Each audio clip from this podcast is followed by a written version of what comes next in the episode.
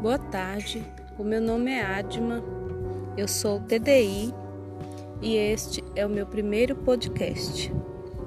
O ensino híbrido é um programa de educação formal no qual um aluno aprende, pelo menos em parte, por meio de ensino online, com algum elemento de controle do estudante sobre o tempo, lugar, modo e ou ritmo do estudo e, pelo menos em parte, uma localidade física supervisionada fora da sua residência.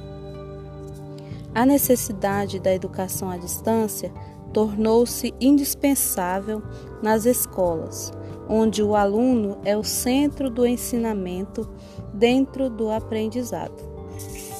Entretanto, vale mencionar que a simples inserção da tecnologia na sala de aula ou a simples mescla de aulas presenciais com aulas à distância sem propósito definido não garante que o processo de ensino-aprendizagem torne-se mais efetivo.